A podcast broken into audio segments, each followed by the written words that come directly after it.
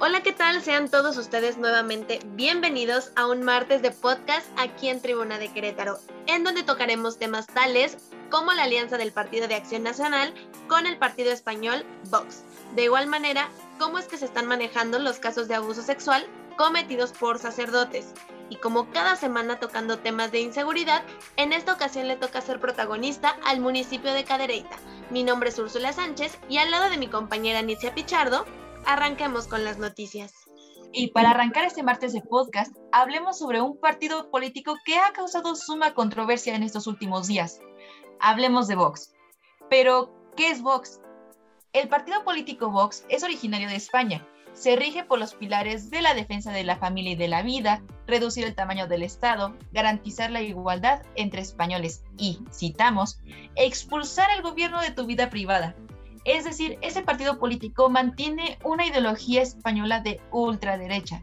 De hecho, tras su fundación en enero de 2014, sucedió algo similar que la historia de muchos de nuestros partidos políticos mexicanos, es decir, varios militantes del Partido Popular pasaron a formar parte de Vox. Para que entren un poquito en contexto, es más o menos lo que pasa cuando eh, personas que participaban en el PRI se pasan al PAN o al PRD, etc. Eh, entre ellos se encuentra su actual presidente, Santiago Abascal, que inclusive dentro del partido se encuentran personas que fungieron en algún momento como funcionarios de prisiones o militares. Vox se ha llenado de controversias debido a sus posturas firmes en contra de por ejemplo, la legalización del aborto o la aprobación del matrimonio igualitario. También ha metido duras críticas contra el Islam o la suspensión de la independencia de Cataluña. Sin duda este partido se presta para cuestionar la postura que toman algunos políticos y también seguidores de los militantes e inclusive del mismo partido. Sobre todo porque son temas relacionados como con derechos humanos que no deberían de cuestionarse, sino simplemente ejercerse y hacerse valer. Pero Úrsula, ¿Cuál es la relación de Vox en México en estos, con México en estos momentos?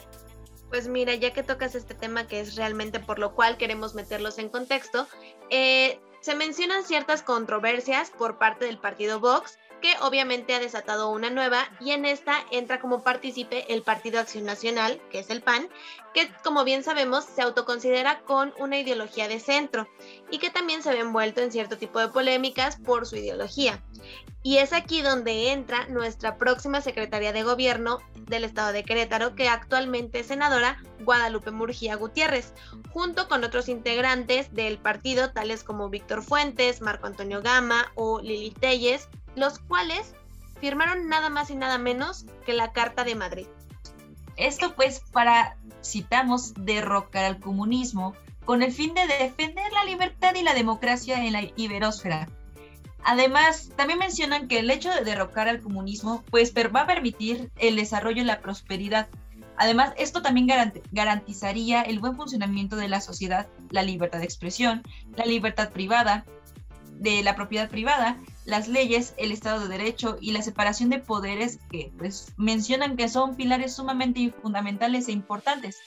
Pero también otro punto por el cual hay que cuestionar esta situación es que son bastantes las declaraciones contra México y América Latina, ya que pues constantemente e inclusive el, el mes anterior pues mencionaron a través de sus redes sociales y inclusive en su mismo discurso que deberíamos estar agradecidos con los españoles por traernos la civilización y así poner fin al terror y la barbarie en los cuales pues estuvimos sometidos estos pueblos originarios.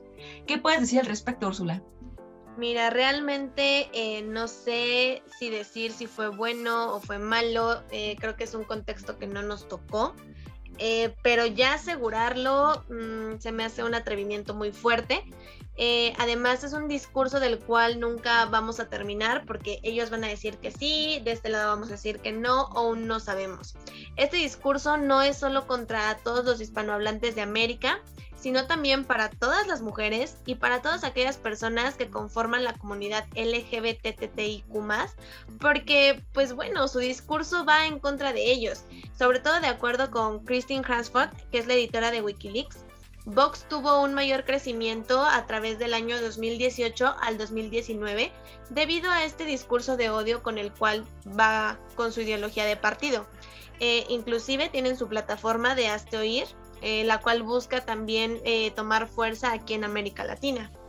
Qué bueno que tomas el tema de Wikileaks, sobre todo porque, pues retomando la información de este portal, pues fíjate, Úrsula, que el actual senador queretano Álvaro Delgado, quien pues está supliendo a Mauricio Curi González, pues ha sido señalado como prominente líder de una organización secreta ultracatólica y de extrema derecha llamada El Yunque. Además, también hablando de senadores del PAN, pues ahora de reunirse con Vox, publicaron en su cuenta de Twitter una fotografía en la cual expresaban que firmaron la Carta de Madrid por la defensa de la democracia, la libertad y la propiedad privada. Sin embargo, fíjate Úrsula que minutos después fue eliminada.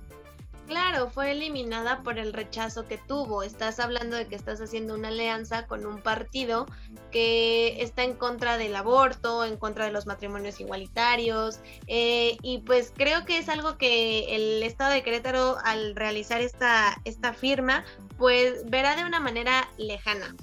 Eh, y de hecho no es de sorprenderse, eh, sobre todo porque hay militantes como el senador de Chihuahua, Gustavo Madero, o Roberto Gil, Gil quien fungió como presidente del Senado, que se encuentran en contra de dicha reunión, ya que no comparten la ideología de la ultraderecha, es demasiado conservadora. Y siguiendo con temas conservadores, hablemos de la Iglesia Católica y de los abusos sexuales, sobre todo los que son cometidos por sacerdotes. Y es impresionante la postura que toma la Iglesia, Úrsula. Claro que sí, coincido totalmente contigo, Nitzia, y es por eso que bajo las declaraciones de Martín Lara Becerril, quien es el vocero de la diócesis en Querétaro, nos comenta que para que nosotros podamos entender la postura de la iglesia es necesario que tomen su Biblia, vean el catecismo y se pongan a leer el Código de Derecho Canónico, sobre todo ya que en ellos vamos a poder encontrar cuál es su predicación, con qué es lo que predican pues su respuesta en cuanto a la transparencia de información respecto a este tipo de casos fue que en las ruedas de prensa que ha participado siempre han sido de manera pública. Pero también hay que recordar que por palabras del mismo Lara Becerril, en mayo de 2019 señaló que la información de pederastia por parte de la Iglesia Católica, escucha Úrsula, estaría publicada para el año 2020 y hasta la fecha nada así como en aquel entonces dijo desconocer casos de este tipo? Pues mira, vamos a ayudarle a Lara Becerril proporcionando la siguiente información que es mediante el Tribunal Superior de Justicia que nos dio a conocer que en el mes de julio se han judicializado tan solo cuatro carpetas de investigación por sacerdotes implicados en abuso sexual, incluyendo un caso del cual Lara Becerril sí tiene conocimiento, que es el más reciente de la colonia Reforma Agraria, del cual vamos a hacer énfasis, tuvieron que pasar nada más y nada menos que dos años para tener algún avance con la denuncia.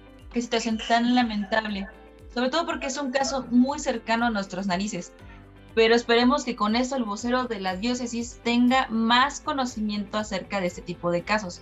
Con respecto al caso en cuestión de la colonia Reforma Agraria, pues se dice que el sacerdote está siguiendo su proceso tal y como lo marca la ley. El caso gira en torno a un pequeño de 11 años de edad.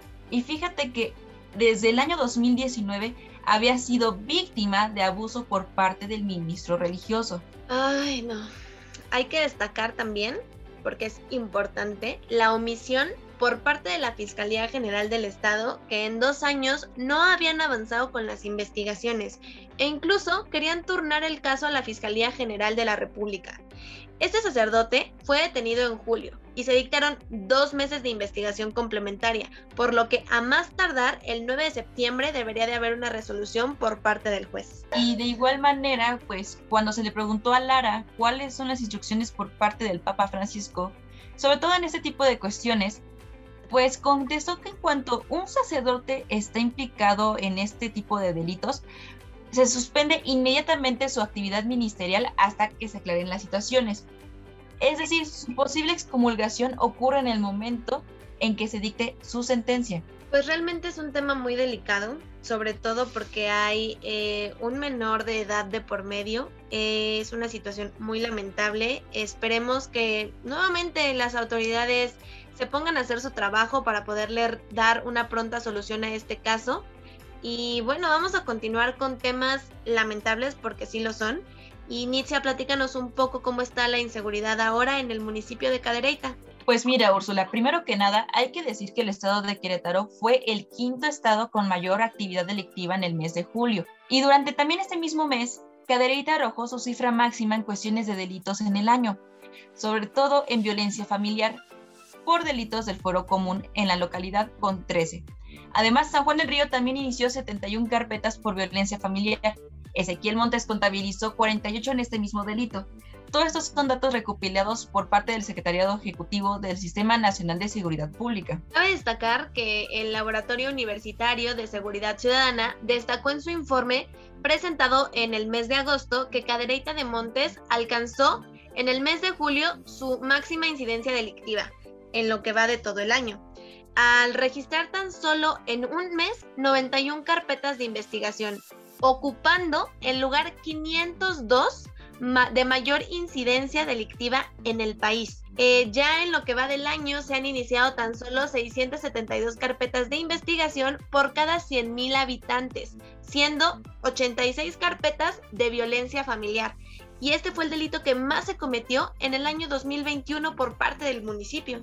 Hasta julio, de los casi 2.500 municipios que existen en el país, pues San Juan del Río ocupó el lugar 114 con mayor incidencia delictiva. Este municipio pues registró en promedio una carpeta de investigación iniciada por cada 100 habitantes.